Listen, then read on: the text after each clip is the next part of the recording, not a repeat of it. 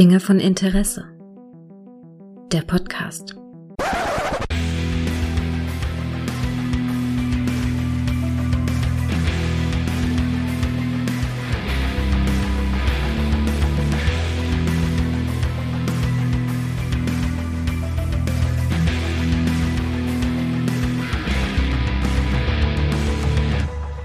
Hallo und herzlich willkommen zu einer neuen Folge von Dinge von Interesse, bei der ich mich freue, mal jemanden ganz Neues, zumindest äh, im podcasterischen Bereich für mich, äh, hier begrüßen zu dürfen, nämlich den guten Patrick vom Heldenchaos. Hallo! Hallo! Schön, dass ich endlich mal dabei sein darf. Mann, ja, es wurde Zeit. Absolut, absolut. Du bist, du bist halt so naheliegend. Patrick ist ja P und P plus und P plus ist Paramount plus und da läuft ja ein, weißt du, deshalb, das war der ganze, ganze Bogen dazu. nein, nein, nein. Schön, dich jetzt mal hier begrüßen zu dürfen. Ähm, wir schwänzen, glaube ich, sehr lange aneinander schon vorbei äh, auf Twitter. Das hört sich komisch an, wenn man das so sagt, ne? Ja, aber wir verstehen uns. Hm, ja, wir, wir liken, wir retweeten uns, äh, klauen uns, ich, ich, ich klau dir deine halben Gäste und so. Also sobald die bei dir waren, kriegen die von mir eine Nachricht und so. Und so Erik, hast du mal Lust, über Mutu mit mir zu sprechen? Und so Grüße. Und so, so, so greife ich sie mir ab, weißt du? Ah, alles gut, alles gut. ja, ja. Ähm, ja, aber warum äh, wir her sind, weil ich hatte, ich hatte äh, das Bedürfnis, irgendein ein Ort hat mich gezwungen, über ihn zu reden. Und so, so fühlt es sich an, weil ich wollte unbedingt mal ein bisschen über den neuen Friedhof der Kuscheltiere, Bloodlines, sprechen, der äh, vor kurzem Anfang des Monats, ich glaube am 7. Oktober war das, auf Paramount Plus weltweit veröffentlicht wurde.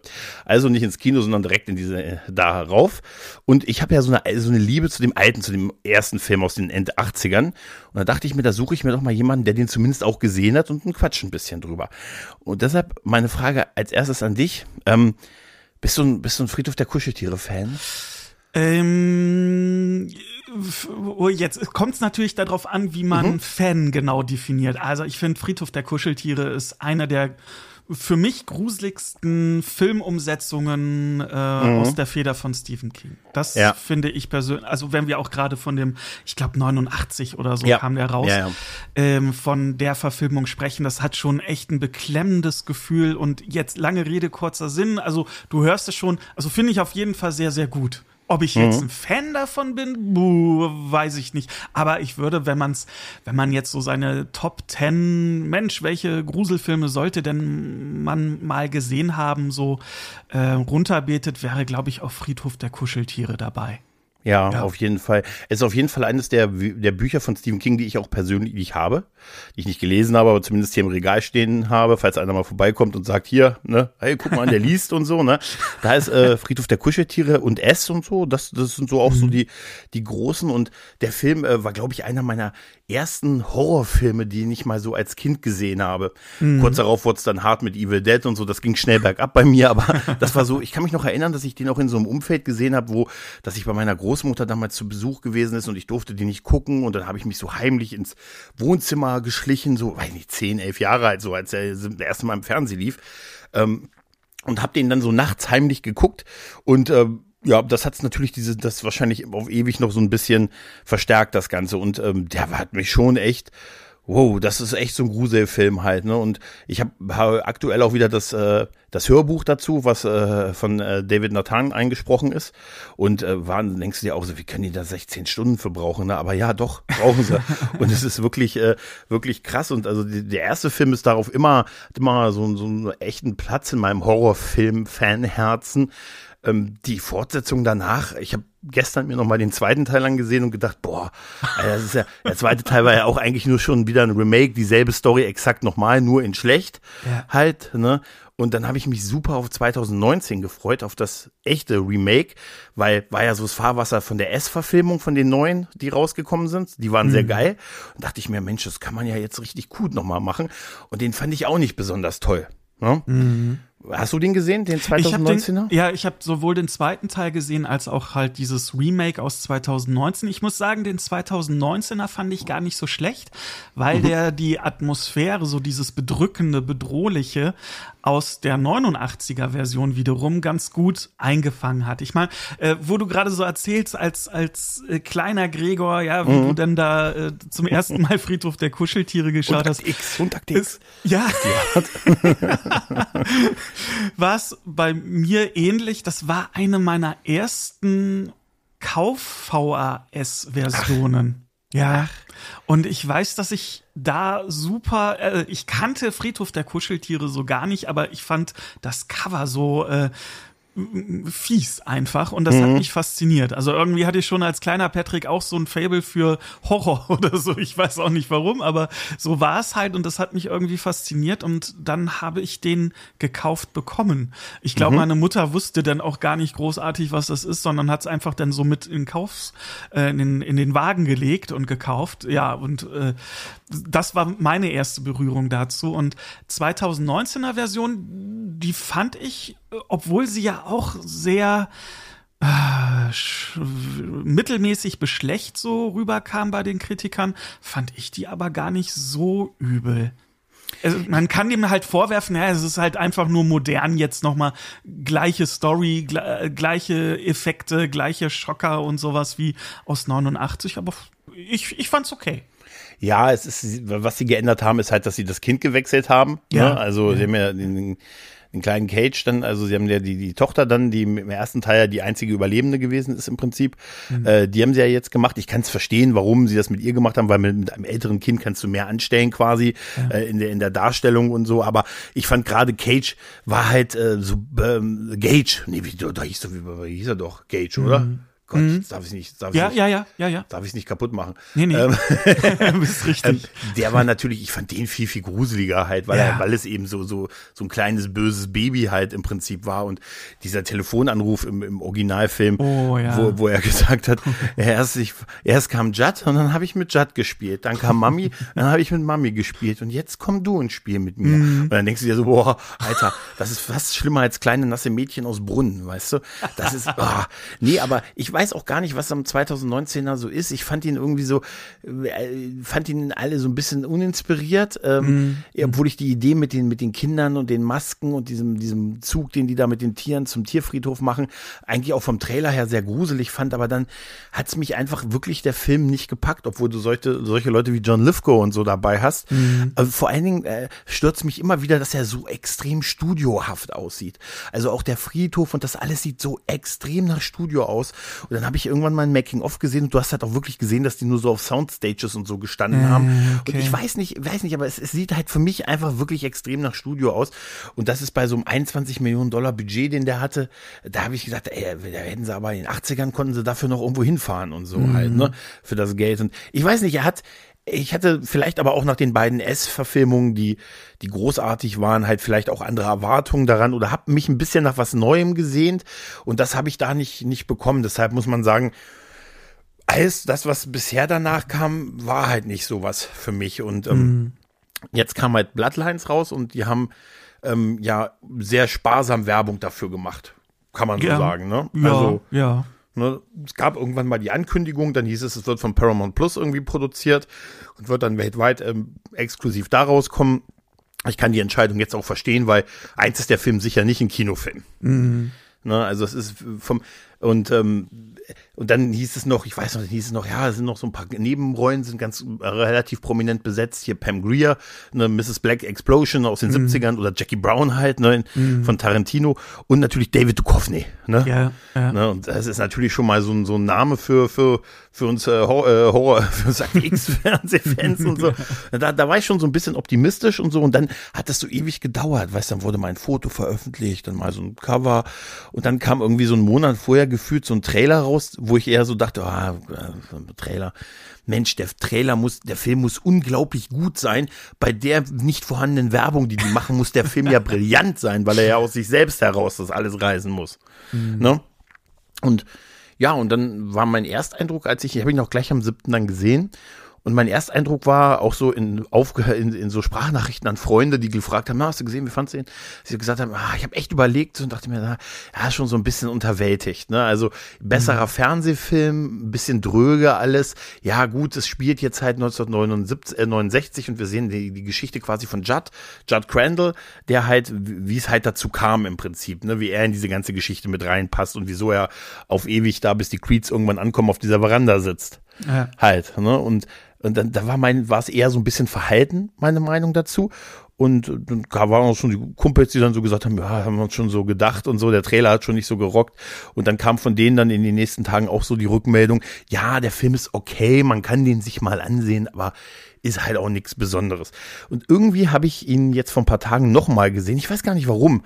Wahrscheinlich ist er einfach als nächstes dran gewesen, als ich auf Paramount Plus was gesehen habe und ich war sogar so faul, das aufzuhalten. Äh, oder der Ort hat mich gezwungen. Und dann habe ich ihn mir nochmal angesehen und dachte mir, ja, er hat aber schon so ein paar Sachen, die ganz gut sind. Mhm. Und er ist irgendwie mal was äh, in, sein, in seiner Begrenztheit doch was Neues. Mhm. Also er ist erweitert, diese Welt halt ein bisschen. Und ähm, da muss ich sagen, somit ist er durchaus mein zweitliebster Friedhof der Kuscheltiere-Film jetzt. okay, ja. okay. Ich würde jetzt so böswillig würde ich sagen, ist ja auch nicht so schwer. also ich muss sagen, er wäre, wenn wir jetzt ne, Friedhof der Kuscheltiere 89, das Remake 2019, Friedhof der Kuscheltiere 2 irgendwann aus den 90ern oder so, wann der war, und jetzt Bloodlines, ja, dann wäre meine Be mein Treppchen 89er Friedhof der Kuscheltiere, gefolgt von 2019er Remake und dann Bloodlines. Mhm, okay. Ja, ist wahrscheinlich bei vielen so, weil die Kritiken sind ja also echt sehr mittelmäßig, ne? Also auch so in den Bewertungen und man liest relativ viel Schlechtes mhm. darüber, dass die Leute es nicht, nicht so gut fanden. Und es ist natürlich auch also etliches an, an Kritik, was ich auch, was ich auch verstehen kann. Also ich finde zum Beispiel jetzt, um vielleicht mal so ein bisschen was ähm, was, was Schlechtes ähm, zu sagen, man fängt mit was Schlechtem an und dann haut man, man sagt man ein paar positive Sachen, ist zum Beispiel, dass ich durchaus die Darsteller überwiegend eher mittelmäßig finde. Also gerade den Darsteller, der Judd Crandall spielt, der guckt immer so ausdruckslos. Weißt mhm. du, ich mhm. meine, ich kann ihn ja verstehen, er möchte aus dieser Kleinstadt weg. Ich war auch überrascht, dass es Ludlow in Maine wirklich gibt, dass das wirklich eine echte Kleinstadt ist, die auch nur sogar noch kleiner ist, als sie in dem Film erzählen. Da erzählen Oha. sie ja was von so 900 Einwohnern. Aktuell sind es 469 Einwohner. Ja, Mensch. Aufge aufgeteilt auf 260 Familien oder irgendwie so. Und alle sind ist, so miteinander verwandt. 469 Leute, drei Nachnamen. Aber so, naja, aber so in der Art ist es im Film ja auch, weil es geht ja eigentlich um dieses, dass also Latlo mal, das ist so ein bisschen Hintergrund, was wir jetzt so auch im Buch schon erfahren, was aber nicht im ersten Film behandelt wurde, ist ja, dass Latlo mal halt irgendwie von einem Typen, der Latlo heißt, nennen wir ihn ähm, Jepediah Latlo, weißt du, Jepediah Latlo irgendwie im 18. Jahrhundert war mit seinen mit seinen Mann irgendwie hat hat das hat das Land durchsucht und äh, geguckt, hier gibt's noch irgendwo was Cooles zu essen und da stoßt er halt auf diesen, diesen bösen Ort, diesen, was sie uns in dem Film auch erzählen, den, den Höllenmund und so, weißt du? Mhm. Und äh, ja, und dann geht die, geht die Zombie-Party los. Und um da als große, große Mahnung haben sie halt diesen Ort nach ihm benannt, ne, wie sich das so gehört, ne? Äh. Und ja, und das ist so, so die Grund, dann gibt's diese Gründerfamilien, das sind ja irgendwie fünf Gründerfamilien irgendwie und dazu gehören noch die Crandalls und da, die sind dann wie so, so ein bisschen die, die da wohnen und nicht wegkommen von dem Ort so ein bisschen, aber auch mhm. so, ja, so ein bisschen die Wächter auch ja. davon. Ja. Ne? Und das wird uns in dem Film ja auch erzählt, dass die zum Beispiel durchaus sowas screenen wie, ja, wir haben wieder so ein, so ein eingegrabenes Tier gefunden oder irgendwie so ein, so ein offenes Grab und so, ne? Könnte mhm. ein Hund reingepasst haben und so. Also das fand ich fast schon witzig, dass sie das irgendwie so, mh, hm, das, mein Gott, das könnte eine Kuh oder zwei Menschen gewesen sein, die hier begraben wurde. Hoffentlich war es eine Kuh. Weißt du? Und das fand ich schon durchaus mit diesen, diese, dieses Bloodline bezieht sich ja auf diese Gründerfamilien im Prinzip, mhm. ne, die dann so diesen, diesen Fluch dann halt so, so bewachen. Und das fand ich irgendwie eine, eine nette Erweiterung halt von der ganzen Geschichte, auch so backgroundmäßig. Aber ähm, um noch auf das ursprünglich rauszukommen, durchaus der Judd Crandall Darsteller, den fand ich also relativ schwach. Auch den ein oder andere Nebenfigur war schauspielerisch jetzt nicht das Gelbe vom Ei. Auch leider muss ich sagen, hat David Duchovny auch nicht so besonders gespielt. Also ich hatte mhm. bei ihm das Gefühl, weiß nicht, wie du es empfunden hast, im hinteren Teil hatte ich das Gefühl, ach, jetzt hat er, den, hat er gecheckt, das Geld ist gekommen. weißt du? ja, also äh, auf mich wirkte er auch so wie, boah, ja, meine Fresse, wenn ich es denn unbedingt machen muss, ja gut, dann gibt ja ein bisschen Geld dafür. Gut, halte ich mein, mein Gesicht in die Kamera rein. Wirkt sehr unmotiviert. Also, Wirklich, ich, ne? Ja. Ich finde so generell, was den Cast betrifft, also von den Namen her klingt es erstmal ganz okay, sage ich mal. Aber ich finde auch viele passen optisch nicht in die Zeit 69 rein. Ich finde, ich habe nicht das Gefühl, ich schaue den Film und weiß, ah Mensch, da ist ja jetzt schon 30, 40, 50 Jahre her oder sowas, sondern das wirkt alles viel zu modern. Ja, ich habe also die also uns wird werden die End 60er verkauft in der Regel durch den Soundtrack. Mhm, ne? ja. Dass man hier Bad Moon Rising spielt, ne, solche und solche Songs. Also, dass die Musik und den Score, den wir hören, schon sehr so auf, so wie wir das uns wahrscheinlich okay so End 60 auch der letzte Song hier, der, der gespielt wird hier, mhm. so Son of the, Son of the Sun von Willie Dunn ist das, ne, dieser, dieser Abspannsong quasi. Das ist, das fand ich auch gut, aber der, der, also die Musik verkauft es uns halt so, hey, es sind die End-60er. Ne, dann haben wir ja die Sache mit dem, mit dem Krieg, mit äh, Timmy Baterman, ne, mhm. ne, der zu, der zurückkommt und ein, so also anscheinend angeblich Leben zurückgekommen ist mit dem Silverstar und so. Und dann, also es ist diese Vietnamkriegsgeschichte und solche Sachen wie Friedenschor sind dann so Themen und Einberufung von der Jugend halt und so. Es, es werden ja solche Themen angesprochen, die zu der Zeit ja auch so die, die, also es gab, wenn wir an die 60er Jahre denken, dann denken wir an, also ich denke dann an Star Trek, an The mhm. Doors und an äh, Woodstock und die Hippie-Bewegung. Mhm. Ne? Das mhm. sind so die ersten Sachen, die mir so einfallen zu den 60ern. Äh, und LSD. naja, und äh, aber da, da waren ja aber auch der, der, der große, der hier, der Krieg, den sie geführt haben, dann das Einberufen von jungen Leuten, ähm, was wir hier in dem Film auch sehen, dass der, das Judd irgendwie mehrfach nicht äh, eingezogen wird, weil, wie wir auch erfahren, sein Vater dafür gesorgt hat, dass der Arzt ihm quasi ihm eine Krankschreibung gibt, halt. Ja. Für, und, ja. er, und er damit auch ein bisschen hadert, ne, dass er sagt, hey, warum, ne? Er kriegt das ja irgendwann raus, dass er da von seinem Vater gesaved wurde und ähm, er nicht zum Dienst muss und der will er als Alternative mit seiner, mit seiner Freundin Norma, Norma, mit mhm. Norma möchte er dann zum Friedenschor. Daraufhin habe ich erstmal gegoogelt, was das Friedenschor ist. Mhm. Ne? Mhm. Wusstest du das? Äh, nee, ich kenne es auch nur so vom Hören sagen, aber was die jetzt ganz genau dann halt tun, nee. Es wirkt auf mich wie so eine Art freiwilliges soziales Jahr im Ausland. Ja, so, so genau sowas genau, stelle ich mir auch ja, darunter vor, ja. Genau, ja, das ist dann so unser Dienst tun, aber das ist dann halt, also wenn du, wenn du da, weiß ich nicht, du kommst dann, stehst da von dem ehemaligen Marine, der sagt, ich habe jetzt 30 Schießereien in zwei Wochen hinter mir und was machst du? Immer im Friedenskorps. ne, da bist du unter das ist so wie, das ist so wie die Zivildienst, wenn man so selber beim Zivildienst war und an der Kaserne vorbeigelaufen ist. weißt du, so gesagt hat, gesagt, und wenn du dann gesehen hast, wenn, ihr habt dann dann sitzt, wenn du dann sitzt, wie die da drin irgendwie ihre 50 Kilometer Gewaltmärsche machen und du draußen sagst, boah, ist so ein bisschen warm für eine lange Hose. Weißt du, und dann da stehst, weißt du, nee, weißt du, dann bist du ja auch nicht der beliebteste Junge im Umkreis von, weißt du, was ich meine? Ja, total. Ein bisschen, ein bisschen Stoffhose jetzt, so, ein Sommer, Mann, Mann, Mann, ne?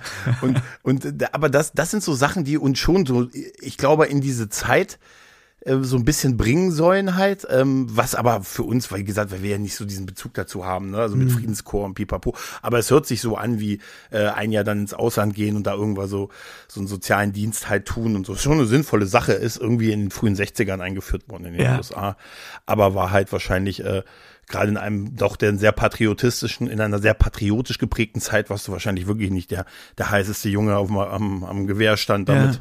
Ja, ja das ja. stimmt. Ja, gerade halt auch in den Staaten, ne? wenn man dann, dann sagt, so zur Armee gehen, das ist ja wirklich so was ganz Normales. So ist ja jetzt hier in Europa äh, so gar nicht vorstellbar. Ja, und wenn da dann halt einer sagt, nee, ich will mich eher für den Frieden einsetzen als für den Krieg beziehungsweise ja.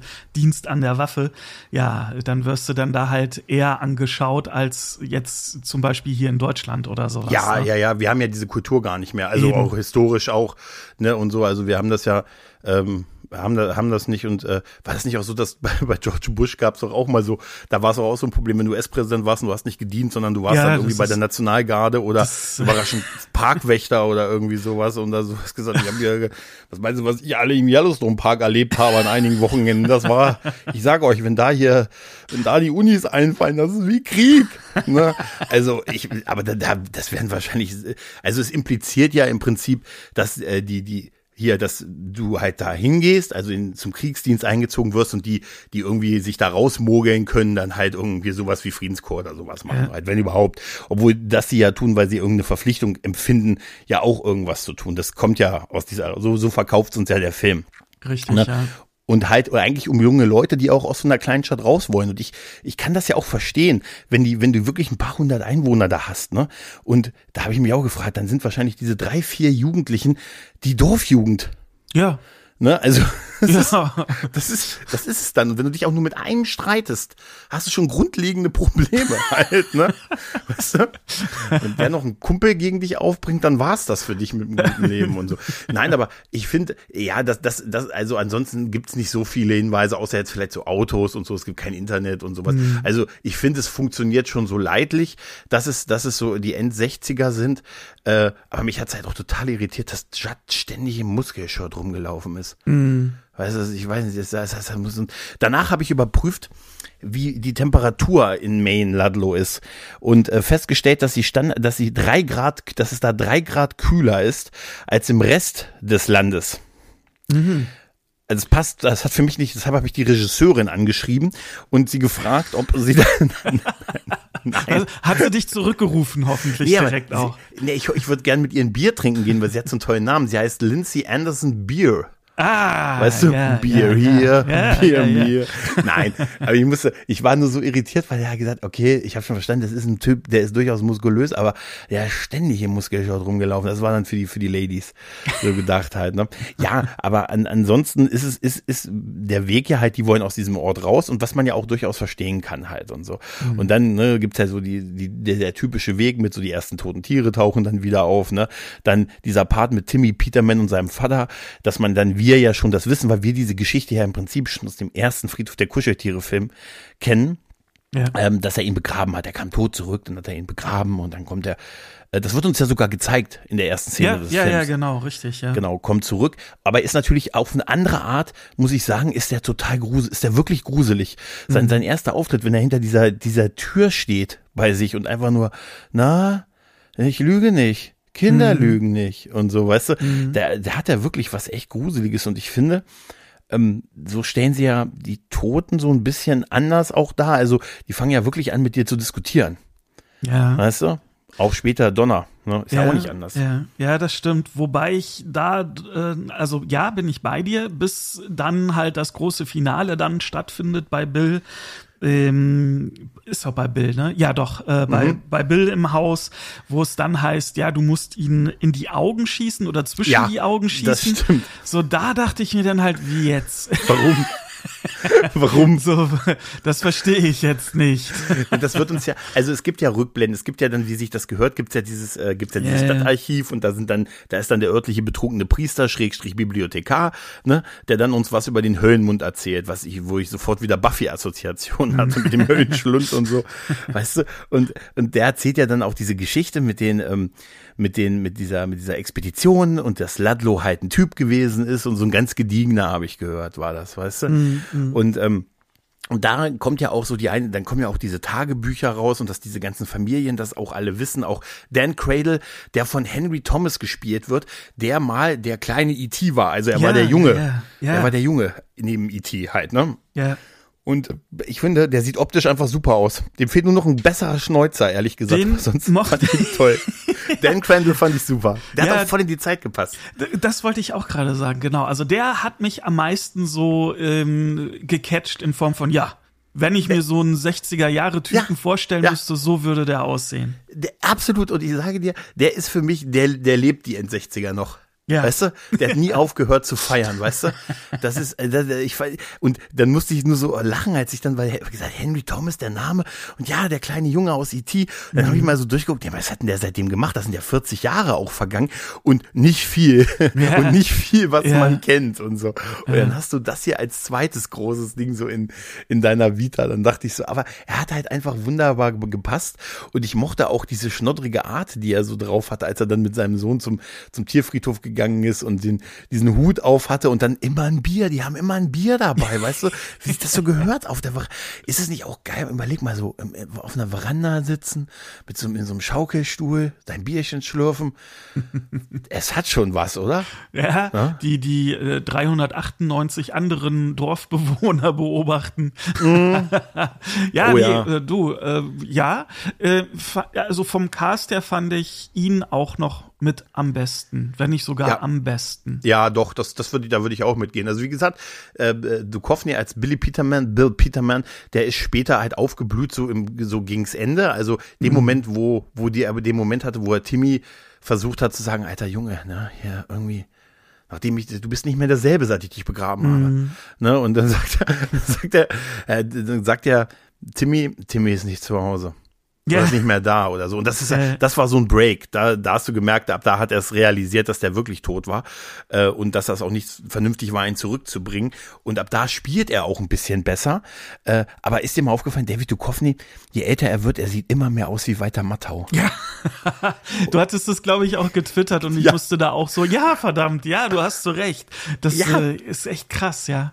Hast du dieses, das eine Bild unter dem, dem Doppelpost gesehen, der beim, wo, wo wirklich, wo er in so einem Film auch mit so einem Schnäuzer, er sieht mittlerweile wirklich aus wie Walter ja. Matthau. Was ja auch völlig, Walter Matthau war ein toller Typ, also äh, ganz Absolut. Habe ich gern geguckt mit hier mit dem Lemon zusammen und so, war super. Dennis Aber, alleine, die, die klar, Verfilmung, Dennis, die Realverfilmung, ja. Da habe ich das Bild auch her von, ah, okay, von okay, okay. Matthau und von David Duchovny. Nee, und das, das war dann schon so ein bisschen, und dann, dann wurde es auch, da hat er auch ein bisschen mehr Elan gehabt. Gut, vielleicht sollte er vorher auch so, vielleicht war die Regieanweisung auch so ein bisschen, ja, lass ihn mal lethargisch wirken auf diese ganzen Ereignisse. Mhm. Weil vorher ging es ja nur, dass er halt das vertuscht, ne, dass die nicht rauskriegen, dass er was das mit seinem Sohn da was nicht stimmt. Und ähm, ich habe da durchaus auch ein paar Sachen nicht verstanden. Auch diese diese blutenden Blumen im Feld habe ich nicht verstanden, ja, ehrlich gesagt. Ja. Die die dann ne, hier neu, die dann hier äh, Donner und und äh, hier äh, wie heißt der an Manny genau Don, genau, genau ne, Finn und dann diese blutenden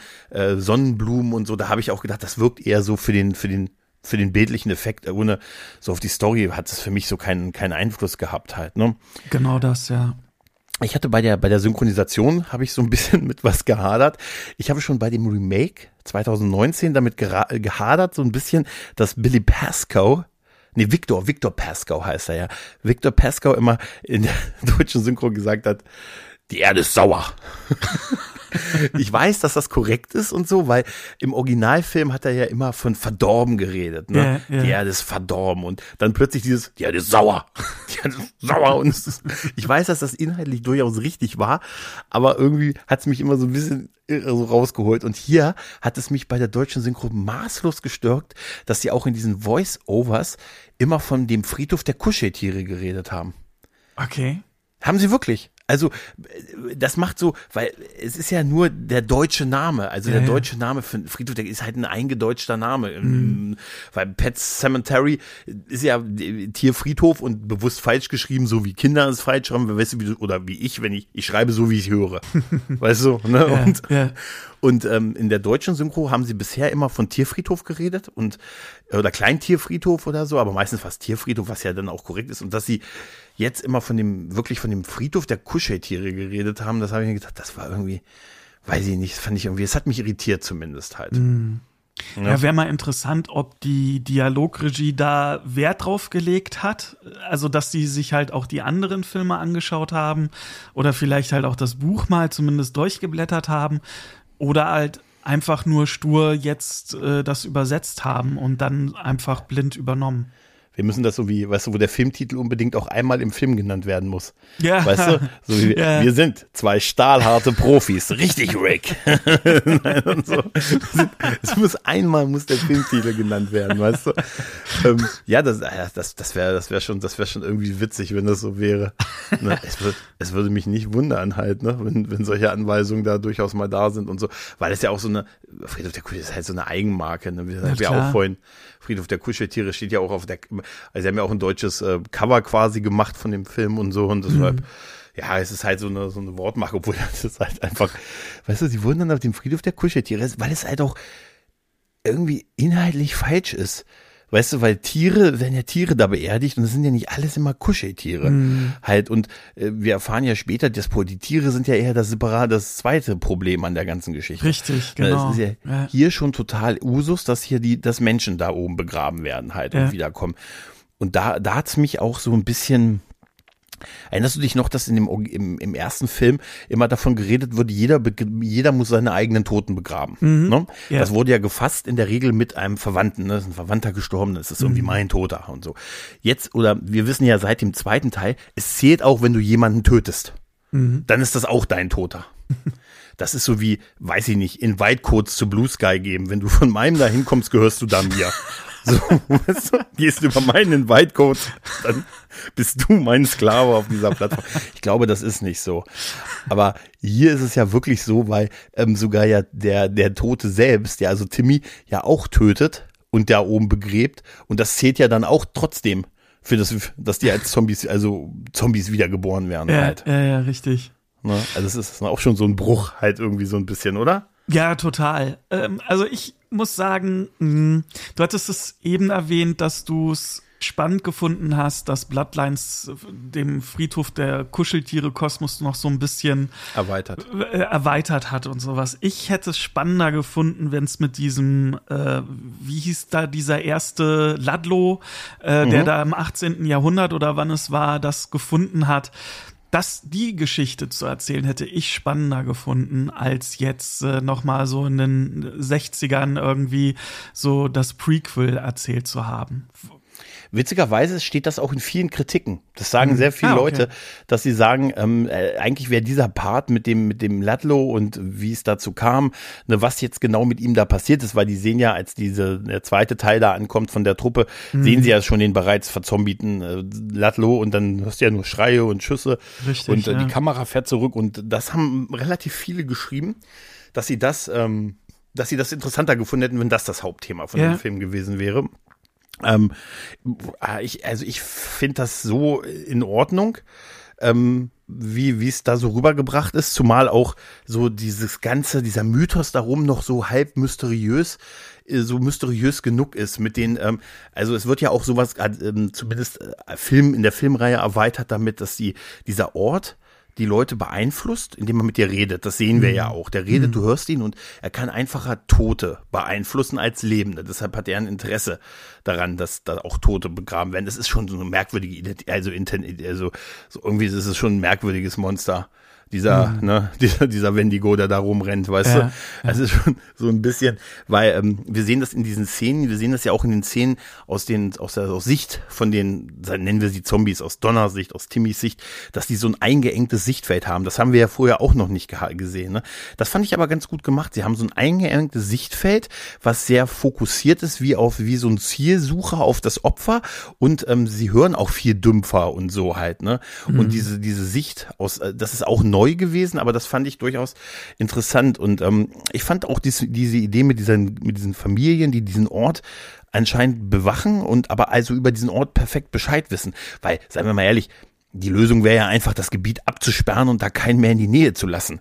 Weil sie sagen ja, es kommen ja immer neue Leute und der Ort will, dass man darüber redet, so wie ich jetzt drüber von gezwungen werde, über diesen Ort zu reden und das in die Welt zu tragen, weil äh, es muss ja eine Beeinflussung der Leute da sein. Das ist ja auch das, was Judd am Ende auf der Veranda sagt, als er dann diesen Platz einnimmt, den, den wir ihn 30 Jahre später erleben, wenn die Creeds dann anfahren. Also Ja. die kommen ja 30 Jahre später.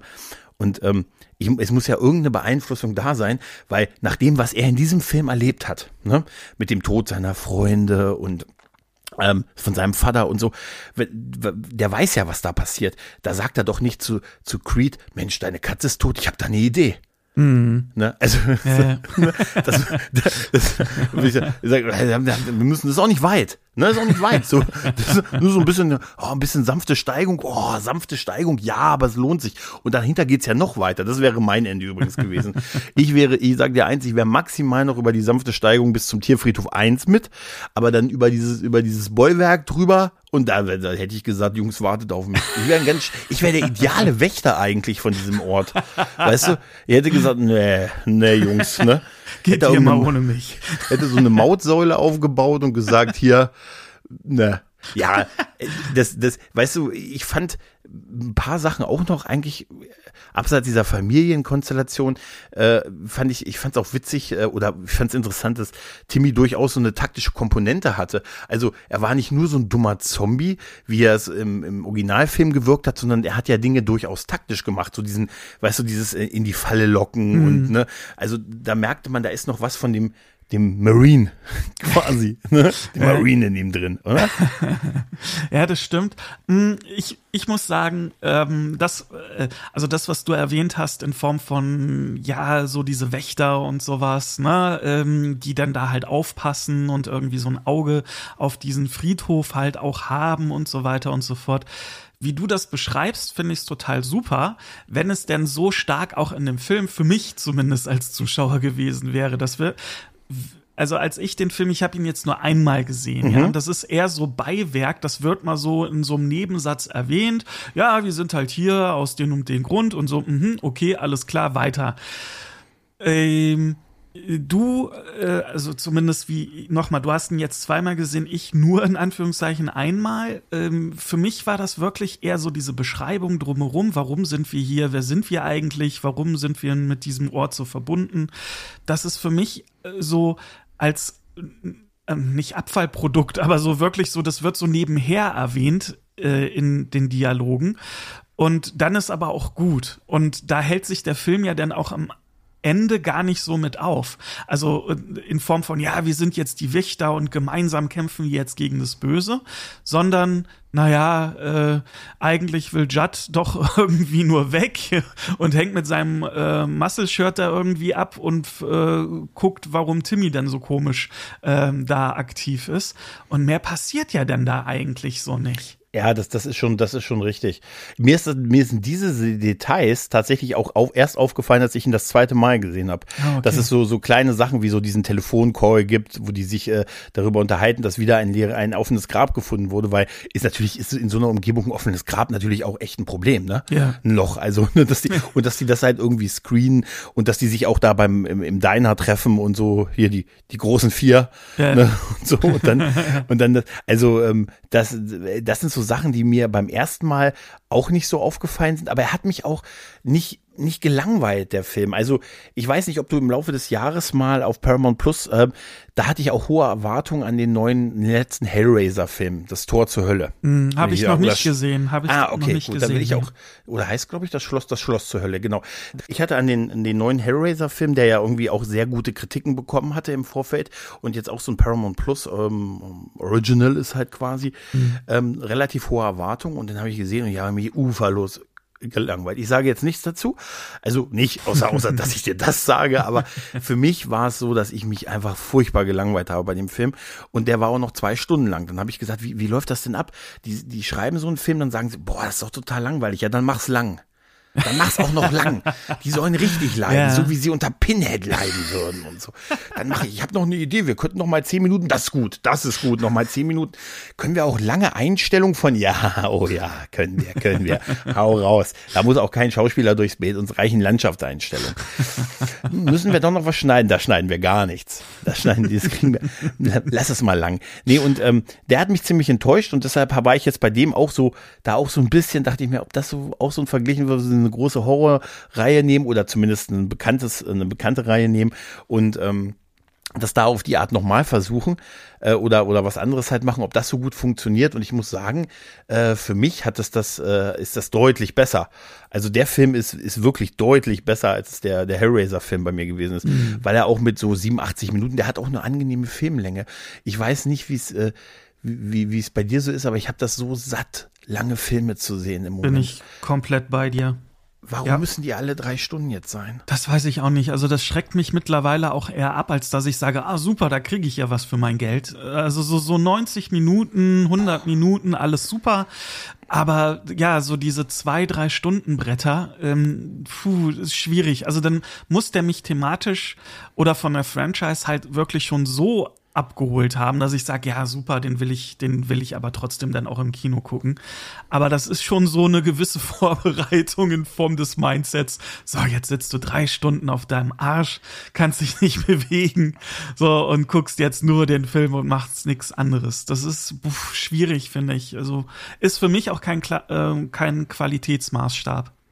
Nee, früher waren das so Ausnahmen, wenn Filme Ja. so lang gewesen sind. Weißt du, das war, da hast du mal Titanic gehabt oder auch Herr der Ringe vielleicht mal, wo es, wo es auch mal die, die Story halt einfach auch hergegeben hat und so. Ja. Und dann waren das so ein Highlight und, und jetzt ist es gefühlt, jeder Film ist irgendwie zweieinhalb Stunden lang oder so. Und dann denkst du dir, ich, ich denke mir dann immer, auch fürs Kino ist das doch dumm. Dann können die unter Umständen den Film nur einmal am Abend zeigen, statt ihn zweimal zu zeigen, wenn der Film kürzer wäre. Und weißt du, dann, dann, dann gucke ich auf, auf Paramount Plus in meinem niemals endenden Probeabo ähm, auch, auch so die alten Freitag der 13. Filme und so und denke ich mir so, oh, 80 Minuten, oh, da möchte ich mich reiben. da möchte ich mich wirklich reiben. Auf der anderen Seite sehe ich mittlerweile Fernsehserien, wie, weiß ich nicht, Stranger Things, die letzte Staffel, wo die 90 Minuten Folgen hatten. Ja. Weißt du, wo ich dachte, mir, das kommt ja, wo kommt denn das? Das kann nicht wahr sein. Und da hat der Film hier, finde ich, für mich ganz gut rausgestochen, weil er halt mal wieder so eine ordentliche kurze Filmlänge hat und deshalb, ähm, er hat durchaus langweilige Momente, das, das gebe ich, das will ich auch gar nicht abstreiten, aber es waren so Sachen, die ich auch schön fand. Also, und jetzt macht's wirklich dadurch ein bisschen krank, wenn ich das sage, aber zum Beispiel so, wenn, wenn die gute, wenn die gute Donna killt, zum Beispiel, ne, das ist, wo die dann im Krankenhaus auftaucht und Norma jagt und dann, dann du diesen toten Arzt da siehst und dann hat sie noch dieses, dieses, äh, dieses Messer, was auch schon Weiland, der gute Cage, ge- mit dem er schon geschnetzelt hat, tötet dann noch die Krankenschwester, läuft dann so langsam hinter der, der fliehenden Norma hin, hinterher, aber geht dann auch langsam, holt sie natürlich trotzdem ein, wie sich das so gehört und guckt, und dann wirkt sie sie so mit so einem ausdruckslosen Blick und man denkt so, ah, jetzt, jetzt ist sie tot. Das ist dann aber auch wieder so eine Sache, die Szene, diese ganze Jagd quasi auf sie im Krankenhaus, die fand ich stark. Danach habe ich mich aber, es wechselte sich so ab mit What the fuck Momenten, wo ich dann gesagt habe, aber warum, seit wann nehmen die denn Geiseln? Na, jetzt mal ohne Witz. Weil, Das ist wieder vielleicht so dieser Versuch, diese taktische Sache reinzukriegen bei Timmel, dass er ja so ein Soldat ist. Und wenn du einmal ein Soldat bist, dann bist du auch bereit, offensichtlich auch Geiseln zu Bis nehmen. in den Tod. In den Tod und darüber hinaus. Der Arbeitsvertrag endet halt nicht mit dem Tod. Weißt du? Und äh, da, da hat mich durchaus einiges irritiert. Dieses Finale unter dem äh, Betterman-Haus, ähm, was, was sie, wo sie ja gesagt haben, wie können wir das erklären? In der, im, Buch und im ersten Film haben wir erklärt, das Haus brennt ab. Ne, wie erklären wir das? Und sagen, ja, da ist ja nicht so viel Zeit. Wir machen das so, wir, wir brennen das schon ab, aber wir verlegen den Kampf nach unten. Denn der hat noch heimlich, der alte Wühler, der hat noch heimlich ein riesiges Tunnelsystem gegraben unter dem Anwesen. Wie schon Rambo im letzten Rambo-Film. Richtig. Da hatte ich totale Vibes nach und so. Und ich musste so lachen, als die in diesen Keller gehen und Bill, respektive David Duchovny, sagte, keine Ahnung, das muss Timmy gegraben haben. Und dann bist du, dann denkst du dir, Alter, wie lange war der denn da? Also wie lange war der denn zurück? Weil am Anfang des Films haben die ja gesagt, er ist gerade zurückgekehrt. Ne? Und äh, offensichtlich tot und die haben das halt vertuscht und so, aber äh, dann hat er, äh, was ist denn das für ein Erdwühler? Das ist ja, das ist ja wie, weiß ich nicht, wie Horta. Ja, der macht Weißt du- Maulwürfen was vor. Das das ist ja der größte, den hätte ich doch nicht aus dem Krieg nach Hause gelassen. Das ist ja der größte Untergrundwühler, den du dir vorstellst. Nein, weil es nur so absurd war, dass, dass, da, dass der da so ein richtiges Tunnelsystem unter der, unter dieser Farm gebastelt, gebaut hat. Ich meine, bei sowas denke ich als erstes immer an die Statik. Weißt du, ich denke du kannst doch nicht einfach. Ich sag mal eins, ich habe bei mir mal im Garten versucht, mal ein Loch zu graben wegen einem Pool. Da steht sofort das Amt, da steht sofort das Bauamt vor der Tür. Ne? Und der konnte hier, der konnte hier, überleg mal allein die Statik, da stell dir mal vor, dass ständig Leute einbrechen oder so, weißt du? Die sind gar nicht verschwunden, die sind einfach eingebrochen, weil die Statik nicht mehr. ge- Entschuldige bitte, aber ich fand das ehrlich gesagt ziemlich absurd mit diesem großen, äh, halb bewässerten Tunnelsystem. Ja, ja, also das, hast du schön beschrieben. Also ich muss äh, gucken, dass ich nicht allzu laut lache jetzt. Nee, mach. Äh, bin, bin da komplett bei dir. Aber das beschreibt für mich zumindest auch so die, die, der Film, wie er für mich rüberkam, nämlich irgendwie äh, warum. so nach dem, nach dem Warum. Äh, einfach. Damit sie nochmal ein langes Finale hatten. Äh, Richtig, ja, ja, ja, ja. Also ähm, du hattest es auch relativ am Anfang erwähnt bezüglich so der, dass man das sieht, dass das im Studio gedreht wurde, in dem Mhm. Äh, Studio Cage und so, ne? Und ich finde, das ist so auch so, für mich ist das so ein Disney, so betitel ich das so ein Disney-Phänomen, weil die drehen ja nur noch in ihren äh, Cage-Gedöns. ich glaube, die haben auch damit angefangen, Disney, meine ich zumindest, diese Technologie da zu entwickeln und in ihre Serien und Filme einzusetzen. Seitdem sieht das, egal wie das technisch umgesetzt ist, einfach für mich unnatürlich scheiße aus. Ähm, nämlich, äh, ne, dass du den nicht mehr den Eindruck hast, ah cool, die, die robben da wirklich äh, in der Nacht durch den Matsch äh, irgendwo am Arsch der Heide oder sowas, sondern ich habe immer nur den Eindruck, ja, die sind da im kuscheligen Studio, robben da so ihre zwei Meter irgendwie durch den, durch den Staub und that's it. Es wirkt halt einfach nicht echt. Das ist so wie McDonalds, so ein Burger sieht ja ganz lecker aus und wenn du dann gegessen hast, dann bist du eigentlich auch schon wieder scheiße, warum habe ich die Kacke eigentlich jetzt hier in meinen Körper reingepumpt? So Ja, wirkt das optisch für mich aufs Auge und das macht mir unglaublich viel kaputt.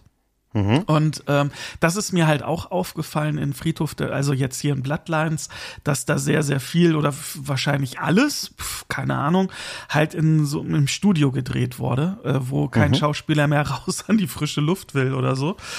Ähm, und ich habe mich einfach auch so nach Warum äh, bei dem Film gefragt. Und das Warum war halt durch Ladlo, wo ich dachte, Mensch, ja, erzählt mir davon jetzt bitte. Das mit Bill und Timmy und Norma und Dan und Jude interessiert mich ein Scheiß. So, das muss ich noch mal erzählt werden als Prequel. Erzählt mir dann, wie das wirklich alles so angefangen hat und sowas, ja. Und äh, der Indianer, das ist ein Indianerfriedhof am Ende, ne? Oder? Ja, ja, So, war es und die Micmac-Indianer, war es ja, immer genau. schon. So was, was, wie ist das so da entstanden? Das hätte mich viel mehr gecatcht als Nee, jetzt no. ungefähr so die 20 Jahre zurück und Naja, eigentlich, eigentlich muss, die hatten wahrscheinlich, die, hatten- weißt die hatten vor folgender Storyline Angst. Die hatten Angst, wenn sie sagen, wir erzählen das 200 Jahre, also wie es dazu kam, Mhm. wie Jebediah Ludlow da irgendwie gesagt hat, Mensch, hier ist die Ernte gut. Dieser Boden, der ist sehr reichhaltig, da sind gute Materialien, ne?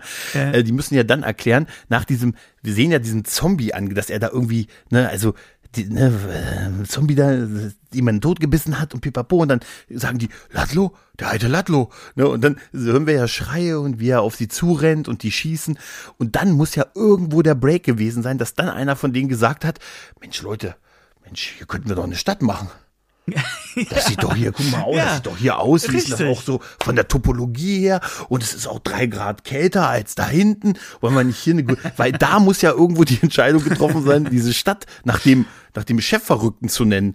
Also, die haben ja gesagt, Ladlo wurde dann, also der Name ist ja sein Name, der erste quasi, der erste Mensch, von dem man weiß, dass der von diesem, von diesem, von dieser Macht besessen wurde. Ähm, was dann übrigens auch der Tatsache widerspricht, wohl doch, das erklärt die Angst von Judd im ersten Film schon, dass er, dass er so ausrastet, als, als äh, Cage, äh, als Lewis zu ihm sagt, es hat man schon mal versucht, einen Menschen da oben zu begraben. Wo er sagt, nein, Himmel, nein, wer würde so etwas versuchen? Das erklärt wieder, da wiederum haben sie drauf geachtet. Das erklärt seine Angst in diesem Moment, Ja. weil das, weil er weiß, dass das passiert ist. Aber wie gesagt, da muss ja irgendeiner, also wenn dir das an einem Ort passiert, Würdest du dann sagen, hier möchte ich leben? Mieten sind günstig. Ich weiß, du wirst jetzt sagen, eine gute Lage ist eine gute Lage ist eine gute Lage. Fünf Minuten zum See, fünf Minuten in die Innenstadt, ne? Aber seien wir mal ehrlich, das muss ja dann, das muss ja, das könnte man erklären irgendwie, dass dieser Ort dich dann irgendwie dazu zwingt, günstige Mietpreise zu machen, Etagen. Und, weißt du, der lebt ja offensichtlich davon, dass da Leute, das ist auch nicht ganz verstanden, ehrlich gesagt, aber es ist halt irgendeine Macht, ne? Böse ja. Mächte. Böse Mächte wollen, was böse Mächten wollen. Wie das Herz. Das weiß ja auch, was es will. Ne? Ja, und auch leicht zu unterkellern, das ganze Gelände das da und so weiter. Das, guckt euch den Boden an. Da können wir in 200 Jahren, kannst du hier Kellergewölbe machen, wo ich sag euch, wo ich letztens gegraben habe. Das war ein Graus.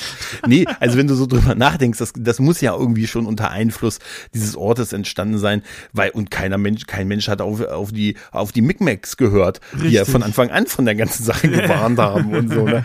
Und ich weiß nicht, irgendwer muss doch mal gesagt haben, ey, wenn wir da irgend so eine Holzwand hinbauen, wo man sagt, da nicht vorbeigehen, dann wird's Leute geben, die da vorbeigehen, Leute. ne? Ne, weißt das ist so wie, das ist so wie eine Tür hinstellen und zu sagen, nicht öffnen, wenn du cool bist. Richtig, genau. Ne? Oder nur öffnen, wenn du cool bist oder so. so alles, was verboten ist, hat seinen Reiz. So, ja, und dann und ist das einfach nur so ein bisschen, vor allen Dingen, ich habe mich bei diesem Haufen, also wir sehen ja immer dann, dass da einfach nur so so Baumstämme übereinander liegen mm, irgendwie. Mm, ja. Was kann man da nicht dran vorbeigehen? Ja, aber danke, dass du sagst, das habe ich mich halt auch schon gefragt. So, hm, ja, okay, jetzt an dem Weg ist äh, dieses, äh, ja, dieses Gebüsch, dieses Gestrüpp, diese Baumstämme ja, dahin platziert. Daneben. Aber das, das, Ding ist ja anscheinend riesig. Also es ist ja. ja. nicht so ein kleiner Platz oder sowas, ne, sondern das ist ja ein riesiges Gelände dahinter. Und mhm. da ist ja nicht ringsrum irgendwie eine Burgmauer hochgezogen oder so da wird es ja Wege geben. Aber ja, ja.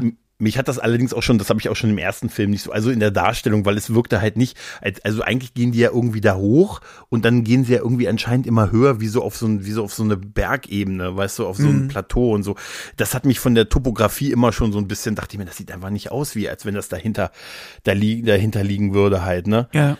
Ja. Aber naja, ähm, gut, äh, das war, das war noch, das fand ich, das war jetzt noch okay und so. Mich hat's halt, ähm, also ich habe halt sehr über dieses und dieses, dieses Tunnelsystem gelacht und vor allen Dingen auch, weil, wie du schon sagtest, äh, das wiederum ein bisschen nach Studio aussah, was die anderen, was mir sonst nicht in dem Film aufgefallen ist. Also das muss ich sagen, das, das, diese Vibes hatte ich bei dem Film jetzt bis, bis auf diesen Teil nicht. Mhm. Aber weißt du, als alter Star Trek-Fan bin ich einfach es gewohnt, dass die dreimal durch denselben Tunnel laufen. Weißt du, das ist dann hier mit, weißt du was, gehen wir in den Tunnel oder in den, der genauso aussieht wie der? Wir gehen, wollen wir nicht in beide gehen? Wow. Ne? Und der Horta wühlt da irgendwo rum. Nee, das, und dass die halt, dass die halt Norma als, als Geisel genommen haben. Weil es ja, also das, mit, hier, wir leiten da Wasser rein. Also eigentlich haben die ja so, sie sollte ja, das hat, das hat eigentlich überhaupt keinen Sinn gemacht. Die hat doch da gelegen, war da gefesselt und das Wasser um sie herum stieg. Ja. Äh, was, was war der Plan? Dass sie dann da stirbt das habe ich auch nicht verstanden. das habe ich auch, auch, nicht verstanden. Und dann wäre es doch auch viel effektiver gewesen, sie auch als Zombie einzusetzen. Richtig, ja. Zumal die ja auch eigentlich mit fünf Leuten hingegangen sind. Und das ist übrigens diese, diese Szene, wo diese Gründerfamilie und diese Gründerfamilien zusammen mit dem jungen Judd und, und so ähm, dann da hingehen und äh, auf die Betterman-Fahrt, äh, auf der Betterman-Fahrt Betterman dann diese Jagd machen, ist auch der Inbegriff von, Leute, ich habe einen Plan. Mhm. Wir trennen uns alle. Geil. Alter, das ist ja richtig gut. Also hier, ich gehe, kannst du mal kurz meine Waffe halten? Ich komme gleich wieder. Weißt du, nee, aber wirklich, ich musste schon, weil die sich ja auch wirklich, also wirklich trennen.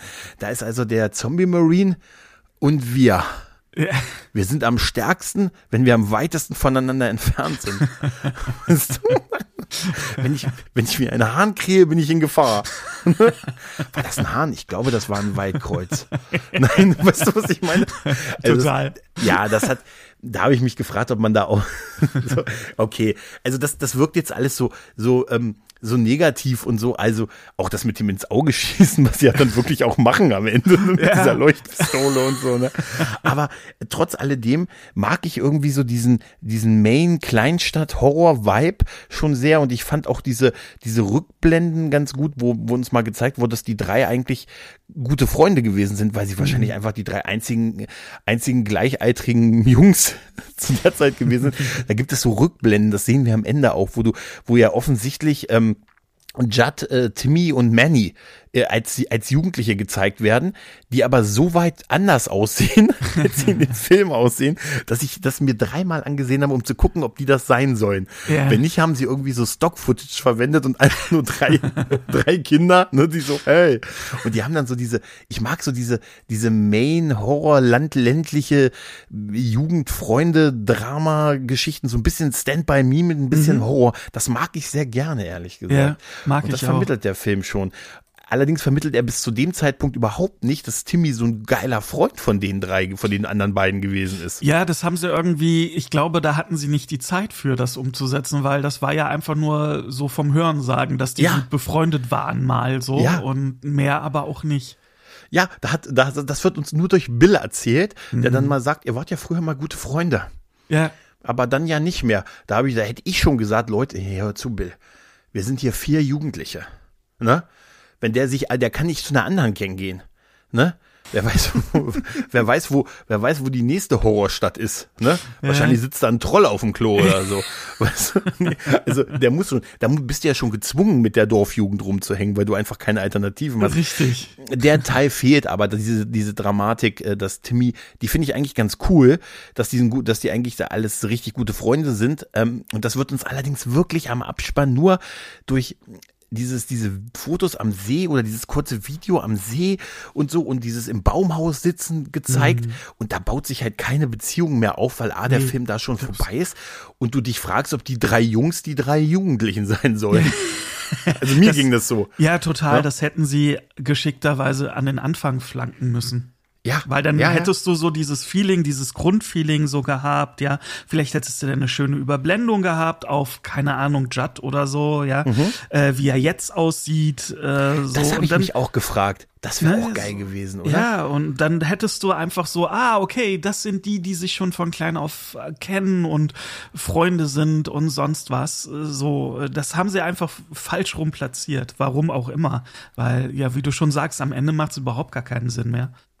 Ja, obwohl diese letzte Sequenz, äh, eigentlich, ich, ich mag die, ich mag halt äh, den, den Song äh, Son of the Sun von Son of the Sun von Willy Dunn, äh, den, den mag ich sehr gerne, der passt da auch rein. Ich weiß es auch nur, weil ich, weißt du, ich App laufen gehabt, was so, so, so, so, so, so gedacht, oh, das ist ja gut, jetzt, jetzt proll ich, dass ich das weiß, aber in Wirklichkeit habe ich nur, du weißt, auf jeden Fall, auf jeden Fall fand ich dann so diesen, diesen Dialog, den er mit seiner Freundin hatte, mit, mit Norma, und die wollten ja eigentlich weggehen, so der Traum endlich aus dieser Kleinstadt raus, draußen die Welt kennenlernen. Und dann sagt sie, wir wollten doch dienen, das ist wieder dieser Verweis auf das Friedenskorps, und wir, wir dienen jetzt, indem wir jetzt irgendwie die neuen Wächter sind hier offensichtlich. Ja. Ne? Habe ich mir gedacht, das klappt ja super. Ne? also, das ist, weißt du, es ist wie bei Buffy. Weißt du, absurd viele Wächter, aber nur eine Jägerin. Ja, ja, ja. Ne? Ja, das ja. ist so, ich, ich sag dir, das ist ein Riesen und die muss noch neben einen Nebenjob suchen. ja. Weißt du?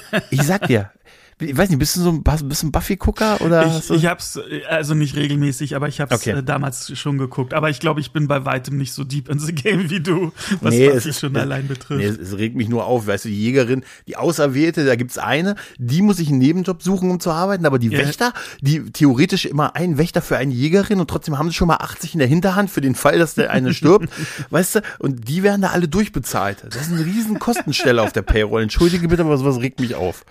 Ne? Das ist ein Rat der alten Männer, ey. Nein, nee, aber äh, das wird ja impliziert. Die beiden bleiben jetzt da.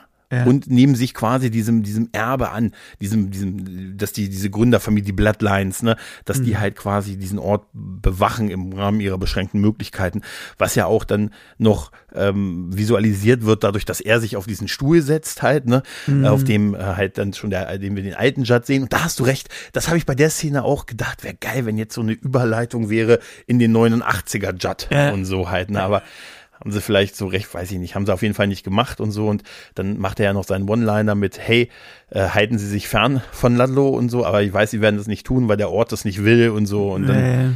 machen sie ja immer, der, der Schockeffekt dieses Films ist ja immer der, Der LKW, ja. Ja.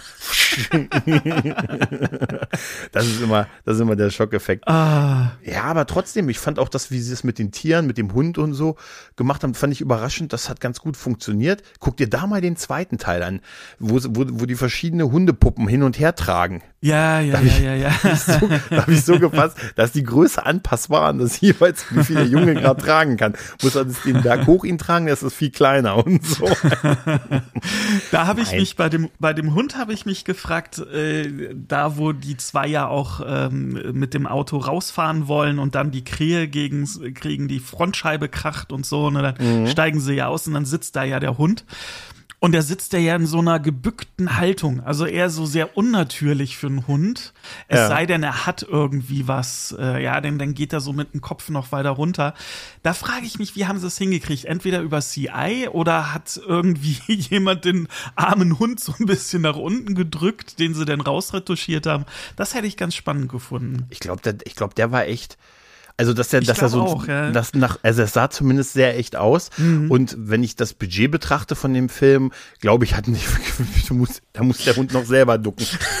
so, so, so ein bisschen. Aber es sah effektiv aus, weil du ja. solltest ihn ja, man sollte ja zu dem Zeitpunkt denken, sie haben ihn überfahren. Und Mhm. deshalb ging die Kamera ja über die Motorhaube und nach unten und du hast gedacht, der liegt da gleich, aber nein, der kleine Schlawiner, ne, der hat, Mhm. Ja. ne, der hat doch da gesessen und gelauert und da wiederum musste ich dann total lachen, als sie ihn nach Hause gebracht haben und wirklich zu Fuß mit ihm gegangen sind.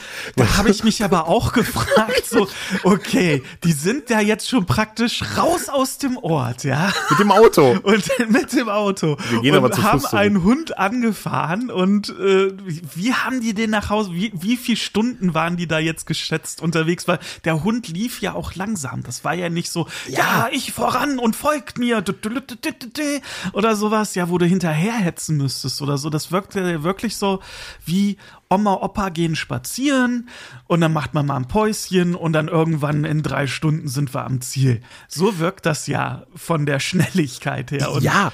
Aber die haben ja gesehen, dass es dem Hund dann durchaus gut geht. Also Ja, im Rahmen ja, dessen, ja, da hätte ich ihn doch, hätte ich ihn doch einfach, was hat denn das gebracht, dass die hinter dem herstromern? Das habe Die ich sind- auch nicht verstanden. sind ja dann nur bei den Bettermans. Das ist ja eigentlich nur der erste Auftritt von Timmy, der dann, Ja, ne? ja, richtig, das, das, genau. Das ist ja der Grund, warum sie da auf ihn, auf ihn stoßen, nachdem sie schon vom Papa beleidigt wurden, wegen dem, wegen dem Friedenschor und nicht eingezogen und so. Ne? Ein Crandall wird halt nie angerufen, wenn es Notfälle gibt und so. Halt. Und da, das ist ja nur dafür da. Da ist aber auch dieser Angriff von dem Hund auf, auf Norma, also diese Wunde, die er ihr dann am Arm reißt und so, das Mhm. ist ein harter Practical Effekt. Also die sind an, an den Stellen, wo sie eingesetzt werden, sind die ganz gut, die Effekte. Ne? Ja. Also ähm, ich fand auch, wo er ihn, wo er dann versucht hat, den Hund da von ihr wegzukriegen und dann immer zu Timmy gerufen hat, er soll seinen Hund zurückrufen Mhm. und der einfach nur ausdrucks, ausdruckslos hinter diesem, hinter diesem Fliegengitter im Prinzip Mhm. stand und gestarrt hat, so aus dem Dunkeln raus und dann erst rauskam und einmal in die Luft geschossen hat. Also er hatte gar nicht den Hund gerufen, Ja. sondern nur einfach in die Luft geschossen. Dann dem Hund die Tür aufgehalten, dass er rein konnte und so. Da dachte ich schon, ah, das ist schon, das ist schon ganz cool. Und dieser Effekt, ähm, von ihrem blutenden Arm, der dann verbunden wird, der ist ganz gut. Also Ja. der war gut gemacht halt. Ne? Also die Practical Effects, wenn sie eingesetzt wurden, waren sie ganz okay. Ja, genauso wie auch hier der, ähm, ja, wie heißt er denn, der Junge, ähm, der äh, dann auf an der blutenden Sonnenblume, der dann in den Staub Stimmt, fällt und stimmt, dann ja. sich irgendwie so Holz oder sowas durch die Hand jagt. Manny war das genau. ja, ja, genau. Und äh, da steht er ja auch so unter Schock und sowas. Das stimmt. Das ist mir auch aufgefallen, dass der gefühlt noch mal eine Ecke mh, mh, brutaler wirkt als äh, jetzt das Original aus 89 Mhm. ähm, und halt auch 2019. Aber äh, also die Erfahrung habe ich so gemacht, dass häufig in Prequels versucht wird, ähm, äh, in ganz vielen Dingen einen draufzusetzen. Hier halt so diese Brutalität. Das klingt jetzt aber auch noch viel dramatischer, als es ist. Ne? Aber dann, Ja, äh, wo total. Brutalität so zum Einsatz kommt, dann ist es wirklich so voll auf die Zwölf. Und aber die, für mich fehlt in Bloodlines so dieser Flair und die Atmosphäre, so dieses Bedrückende, dieses Gefahr liegt in der Luft und wow, ja, äh, das, das fehlt mir in Bloodlines. Und äh, das, das ist so, so dieses typische, was ich schon häufiger gesehen habe, so Prequels, die unbedingt eine Story erzählen wollen, wo aber, sind wir mal ehrlich, keiner hat jetzt danach geschrien, gesagt, Ja. ja, Mensch, erzählt doch mal die Story von, von Dan und, und dann auch von Judd, wie der dazu gekommen ist und so, oh, wir wollen es unbedingt wissen. Norm, Norma, die Frau von Judd, wird ja im ersten Film nur erwähnt, dass eine Frau am Herzinfarkt gestorben ist. Oder oder dass seine Frau irgendwie gestorben ist und er jetzt da allein lebt. Ja, du meinst, ja. dass da keiner gesessen hat und gesagt, wie kam es eigentlich dazu? Ja. Wie lief eigentlich diese Ehe? Wie haben die beiden eigentlich, wie haben die eigentlich dieses Haus gekriegt? Ja, ja. Nee, sie, übernehmen, sie übernehmen ja nur die Wohnung vom Vater. Also er übernimmt ja, er übernimmt ja sinnbildlich den Platz des Vaters. Richtig, Indem er da auf, genau, der, ja. auf dem, auf dem Schaukelstuhl sitzt. Ja, witzigerweise habe ich, ist das, auch, auch das steht in einigen Kritiken so, das Prequel, auf das keiner, auf das keiner gewartet hat und so. Weil es ist natürlich so, äh, wie es dazu kam, ist immer schwierig, auch so ein bisschen oder meistens schwierig, weil es ja auch das Ganze wieder eingrenzt, wie das Sichtfeld Ja. eingegrenzt ist bei den Zombies, weil du ja auf so einen Punkt hinzulaufen willst. Ne? Du kannst ja nur sagen, es muss dann am Ende irgendwie so eine Anschlussmöglichkeit geben und die haben sie schon geschafft halt. Ne? Ja, ja, das stimmt, aber ja. letztendlich ist es klar, du kannst jetzt zum Beispiel sagen, Judd kann nicht sterben, aber für alle anderen Feuer frei. Halt, ne? Ja, ja. ne? Und so, also jeden, den wir nicht in dem 89er Film brauchen, ne? weiß ich nicht. Das, das, könnte, das ist so, ich, ich, ich habe das Drehbuch gelesen, komischerweise tauche ich gar nicht in den Fortsetzungen auf. auf. Ja, es ist eine, eine andere, lies weiter. Lies weiter. Weißt du? Ja, und das, das ist natürlich schon so ein Punkt. Auch, auch so die, ähm, diese, die Catchphrasisierung die wir, die wir heute haben, halt, weißt du, dass man dann so gesagt, dieses sometimes is dead better. Ja. Ne, also, ne, manchmal ist der Tod. Das wird ja so exzessiv gesagt, ne? Manchmal ist es so, manchmal ist der We live for the one, we die for the one. Weißt du? Das ist, da musste ich so ein bisschen schon so schmunzeln, weil das jetzt wie so ein Kampfspruch Ja. äh, äh, ausgebaut. Obwohl, obwohl das halt auch, Stephen King sagt ja, es ist so ein bisschen die, die düsterste Geschichte, die er je geschrieben hat. Und es gibt ja auch diese Story, dass er das Buch eigentlich weggeworfen hat und seine Frau es dann aus dem Mülleimer gezogen hat und dem Verlag vorgelegt hat. Und das ist ja irgendwie sein weit erfolgreichstes, verkauftestes Buch. Ähm, und aber er, er hat da damals wohl auch in so einem Vorwort mal geschrieben, dass es halt eine so düstere Geschichte halt ist, weil ähm, es so diese Urangst vor dem Tod halt beflügelt und diesen Gedankengang hat mit, eigentlich will man ja nicht sterben. Also wir, wir drehen, wir, wir, wir wissen, dass wir, das ist ganz schlimm, aber wir wissen, dass wir der Sache nicht entkommen können, deshalb verdrängen wir es. Deshalb, wenn wir uns das jeden Tag bewusst machen würden, dass wir sterben, würden wir wahrscheinlich wahnsinnig werden. Ne? Und äh, weil es unausweichlich ist. Und das spielt ja halt damit. Und vor allen Dingen die Sache mit, manchmal ist es dann besser. Ja. Sagt er jetzt so, ohne das zu wissen, was jetzt auf der. Das kann ja auf der anderen Seite, oh Gott, das wäre doch viel besser, mit dem eingeengten Sichtfeld da rumzulaufen. Weißt du, das weißt du ja nicht. Und, Ja, aber, aber deshalb ist es schon eine super dunkle Geschichte. Und das, was wir, es toppt natürlich absolut nicht den Original-Kinofilm. Der ist wahrscheinlich auch filmisch, filmhistorisch gesehen auch kein Gold. Ne? Aber er, er trifft mich an ganz vielen Stellen halt. Und ja, und das, äh, deshalb muss ich sagen, jetzt so nach, ich muss den wirklich jetzt mehrfach gucken, um durchaus das eine oder andere zu schätzen zu lernen daran und ihn, ich finde ihn jetzt, er ist kein super Film und ich kann den auch nicht im, groß jedem ans Herz legen und so, aber ich finde schon, dass man den, wenn man jetzt sagt, hey, ich habe den ersten geguckt, was kann ich mir noch angucken davon, würde ich tatsächlich eher den empfehlen, mal anzugucken, ähm, als jetzt den zweiten Teil beispielsweise halt. Ne? Da wäre ich bei dir, ja. Friedhof Ja. der Kuscheltiere 2, den kann man sich wirklich sparen. ja. Aber weißt du was, weißt du, was mir noch ganz massiv in Bloodlines gefehlt hat? Äh, Ramones Song am Ende. Äh, Ja, da, da das eigentlich, ja, du hast es, ja, richtig. Nee, aber weißt du, so diese, der, der, der Opener von Bloodlines ist ja wie hier Bill äh, seinen Timmy da begräbt, ne? Ähm, so, aber das, ähm, in, in dem, also im 89er äh, Erstlingswerk und auch in 2019, da war ja so diese Leiche hin, hinter den Friedhof der Kuscheltiere zu bringen. Ähm, das war ja ein riesiger Kraftakt, ne? Da musstest du dann auch noch über diese Barriere und, ne, also du hast so richtig so, wow, das, das ist, du bist die halbe Nacht da mindestens mit aktiv, irgendwie alleine die Leiche dahin zu bringen, dann zu begraben und dann bist du in den frühen Morgenstunden zu Hause äh, verschwitzt, verdreckt ähm, und äh, ja, wartest, was dann passiert. Ja, das ist ja so auch in 89 und 2019. Das ist- Ich finde noch in 2090er noch ein bisschen extremer und das hat mir in Bloodlines so komplett gefehlt.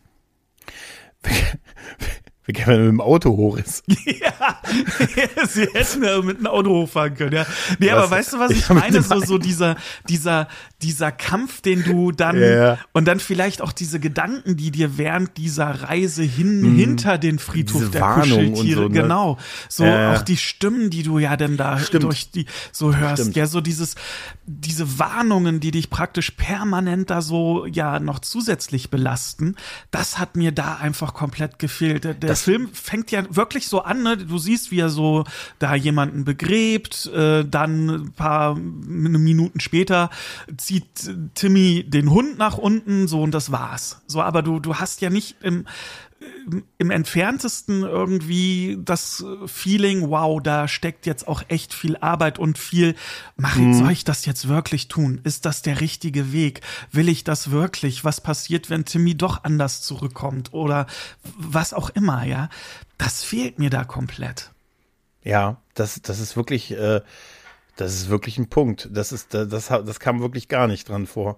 Ja. Ne? Also das, das, ja, zumal auch das, äh, ja, also das wäre ja sowieso fragwürdig, ähm, dass gut, dass das Bill das mit seinem Sohn noch irgendwie hinkriegt. Ähm, Ja, okay. Ähm, aber also, aber seien wir mal ehrlich, also im Originalfilm muss ja, muss doch Gage die Mutter da hochgefrachtet haben, Ja. oder? Ja. Nee, Quatsch, gar nicht. Louis hat sie So. hochgetragen. Stimmt, vergiss es. Nee, das war Louis- gar nicht. Louis, Louis hatte Louis- immer die Wege.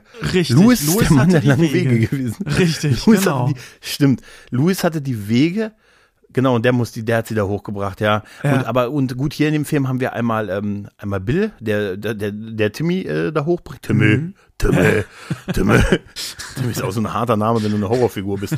Da kommt der die- aber ähm, stimmt und dann ähm, und Timmy bringt ähm, äh, hier Ro Ro Ronda oder wie wie heißt sie? Norma, äh, äh, ach so, äh, nee, nee, nee, Norma nicht Donna. Äh, Donner. Donner. Donner Genau. dann, ja. Aber da kriegst du ja so auch nicht großartig was von mit. Nee, aber der, der der hat ja, der, der ist ja da schon selber Zom- Zombie. Der, Ja, ja. der hat dann keine Zweifel mehr. Ja, und vor Ne? allem, ja, ja, total. Also, das hat mir da wirklich so gefehlt. Und ich finde, das ist ja auch Friedhof der Kuscheltiere. Und Mhm. das, was du auch gerade über Stephen King so, ne, warum, weshalb, wieso, was er sich dabei gedacht hat, das fehlt da ja in Bloodlines für Das mich. ist ein Punkt, So ja. wirklich komplett. Und das finde ich halt schade. Und das, äh, was ich eben meinte, so mit den Cre äh, Prequels, die dann versuchen, irgendwie zwanghaft so noch einen draufsetzen zu müssen, war jetzt hier nicht bei der klassischen Atmosphäre, wenn, wenn du an Friedhof der Kuscheltiere denkst, ne, sondern eher so, ja, guck mal, jetzt ähm, wie, äh, keine Ahnung, äh, wie wie entstellt die dann aussehen oder äh, wie die jemanden dann umbringen oder sowas oder wie Ja, der ja. Hund sich da in den Arm von Norma verbeißt und so. Da- Also darum, ich ich fand halt Friedhof der Kuscheltiere gerade aus dem Grund, ne, dann verliert äh, hier Judd, äh, nicht äh, Judd, ähm, na, ähm, Manny. Äh, genau, ähm, seine Frau bringt die dann da hoch, ja, und ähm, nee, Louis. Quatsch, Louis, Louis, ah ja, Louis, ja. äh, Ne, Louis verliert seine Frau, bringt Diesmal die dann klappt's. hoch. Genau, diesmal klappt's. Das kann klappt's. un- Und ich saß halt damals als kleiner Patrick, aber auch im 2019 da so, mein Gott, mach das doch nicht. Warum Ja, tust genau. du das so? Stimmt, ja? stimmt. Und das Ja. fehlt mir in Bloodlines so komplett. Oh Und ich habe ich hab mit dem Originalfilm Victor Pascoe so gefühlt, ne? Der dann immer, der ihm hinterhergerufen hat. Den- Auf den hat ja keiner gehört. Ne? Da bist du schon die einzig echte übernatürliche Figur und dann hört keiner auf dich. Weißt du, auf den hat ja er sagt ja, Louis, tu es nicht und Richtig. so. Und er hat gesagt, vielleicht sollte ich aufhören, so geisterhaft zu sprechen. Das schadet meiner Glaubwürdigkeit. Aber er wurde ja dann auch so ein bisschen zynisch, als er dann, als er dann mit in dem LKW saß, mit dem seine Frau dann irgendwann, der Ja. LKW-Fahrer, Ja. wo sie dann da raus, rausgelassen wurde und, sie, und der LKW-Fahrer sagt sie ja, ah, es wird sicher alles gut. Und dann siehst du nur, wie Victor da neben ihm sitzt, die Tür zuschlägt und er sagt, das glaube ich nicht. ne? Also dachte ich mir, oh, oh, jetzt werden wir aber in, kommen wir aber in den destruktiven Modus, Mr. Pascoe. ne? Jetzt sind wir aber, wo sind, wie, wie, wie ist es denn mit Nip Shield? Wir denken hier in Lösungen, nicht in Problemen. Ne? Also, ne? Also, nee, aber du hast, du, ah, da hast du aber was wirklich Wahres gesagt. Da hast du, also du hast viel Wahres heute gesagt, aber da hast du richtig. Das, äh, du hast recht, der Teil, dieser Teil mit diesem sich hadern, mache ich's, mache ich's nicht. Wie würde ich mich in der Situation fühlen? Würde dir, wenn dir, wenn dir der dritte Geist im Wald begegnet, willst du trotzdem weitergehen und so, ne? ne? Und dann kommst du an so einem pustenden Typen wie mir vorbei, der unten sitzt und sagt, geh niemals da hoch. Das ist eine sanfte Steigung. Das ist der Tod. Jedes Herzrhythmussystems. Wer ist das? Ist das der alte Micmac? Das ist der alte Micmac, Gregor. Hallo. Hallo. so fünf Euro bitte. Weißt du, du sitzt da mit so einem kleinen Klappstuhl, weißt du, so einem kleinen Campingstuhl. ich warne einfach Leute vor langen Aufwegen, weißt ja, du? ja, ja. Und da hast du noch so einen Bierhelm auf, weißt du. Weil so das Warnen endgültig. macht ja auch durstig. Ne? Ja, Du- ja, um endgültig verrückt zu wirken und so, ne? ne? so mit dem, nur echt mit dem Bierhelm. Ich habe mir immer, damit ich genügend Flüssigkeit bekomme, denn nicht trinken ist, äh, und dann gebe ich den Leuten auch noch was viel mehr Wertes als Geld, einen guten Rat. ja, richtig, Weißt du? genau. Sagt dann, hey, übrigens, äh, Gott bürdet euch nie mehr auf, als ihr auch tragen könnt. Tüdelü. Mann, Mann, Mann. Und danach rede ich schlecht über die Leute, die so vorbeikommen und so. Aber ich bin, das wäre eigentlich eine super, eine super Storyline. Einfach nur der Typ, der da, der da sitzt, auf den keiner hört. Und, ne, und der einfach nur sagt, ah, das ist ja ein, das ist ein ganz guter Job. Echt krisensicher. Ort ist schon seit so ein paar Jahrhunderten. Ich wohne auch nicht weit. Und immer, immer wenn ich immer wieder auf dem Auge auf dem Haus geworfen hab, dann, ne, dann sage ich der Familie, könnt ihr mal da hoch und so. Ja, nee, das ist, das ist, ja, das, das ist schon. Aber du hast recht, diese ganze Dramatik, das ist ein ganz wichtiger Punkt von dem, gerade auch von dem ersten Film, dass man da wirklich, ich habe das auch gehabt, dass man da sitzt und sagt, tu es doch nicht. Ja, du hast doch ja. gesehen, was mit der Katze und dem Sohn passiert ist. Woran sollst du, was lässt dich denn glauben, dass das jetzt funktioniert? Da war ja auch die Argumentation mit, ja, sie ist noch nicht so lange tot. Ja, ja, ja, Was genau. lässt dich denn glauben, dass das eine relevante Größe ist? weißt du, in, in irgendeiner Aber- Form. Aber das war aber trotzdem so nachvollziehbar, ne? Weil wenn Ja, man komplett. so Vom, blind vor Schmerz. Ja, total. Und dann äh, klammert man sich buchstäblich an jeden Strohhalm und hofft einfach, dass es dann diesmal doch nochmal anders wird. Das Der Gedanke ist ja, Ja, hm? der Gedanke ist ja, ist das besser als der Tod? ja Also ja, ja. ist ist der also ist ist so etwas dann ich meine äh, dass die ja dann dass ja danach zurückkommen und so langsam auseinanderfallen und so ähm, weil ich nicht, das muss ja auch kriegst du auch nie versichert. Und das ist das, das ist so, ist das ja endlich 18 du wirst ja auch nicht mehr älter dann oder? Also du musst dann auch Weißt du, was ich meine? Du musst ja dann, Total. Du musst dann, ist doch scheiße, wenn du sieben bist oder so. Den Rest. Also, ich meine, das ist cool, wenn du 30 bist oder 25 oder so.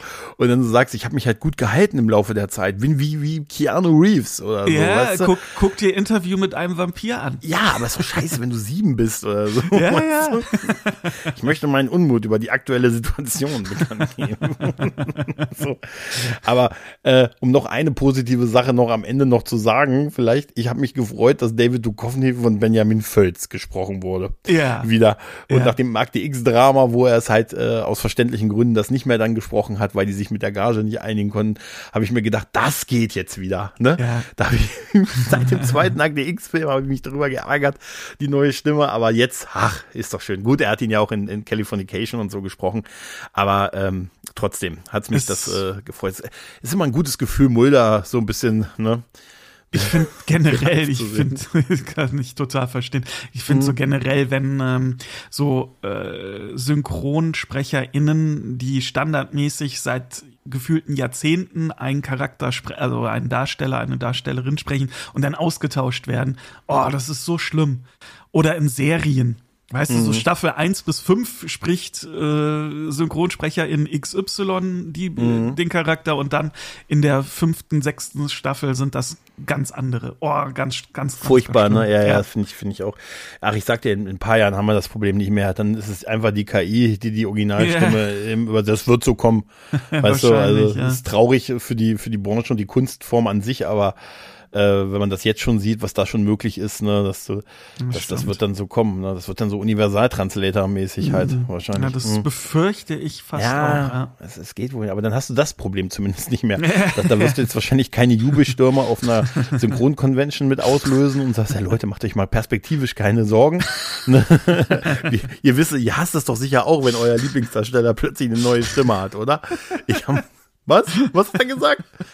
Ne? Nee, aber, also, wie gesagt, ich fand's, ähm, es hat mir sehr, sehr viel Spaß gemacht mit dir.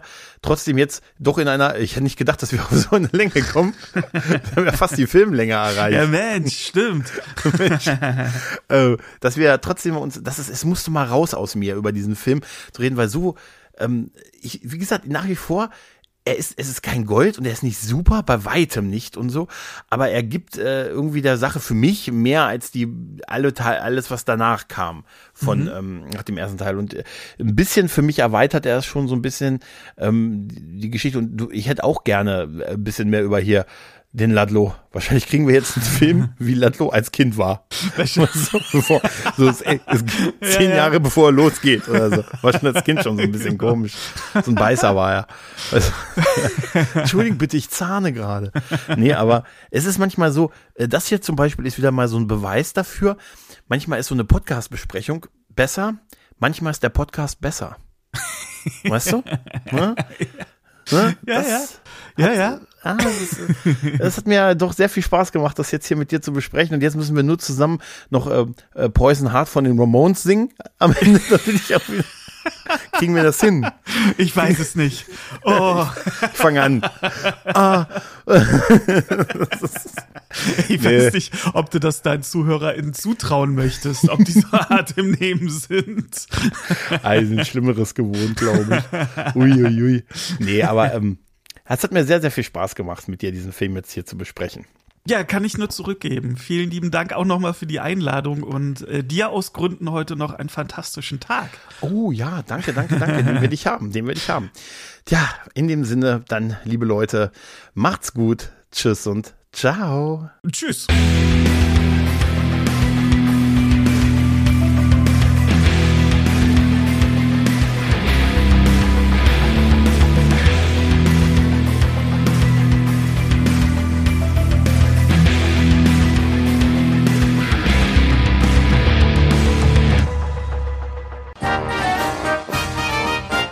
Eine Produktion des Podcast Imperiums.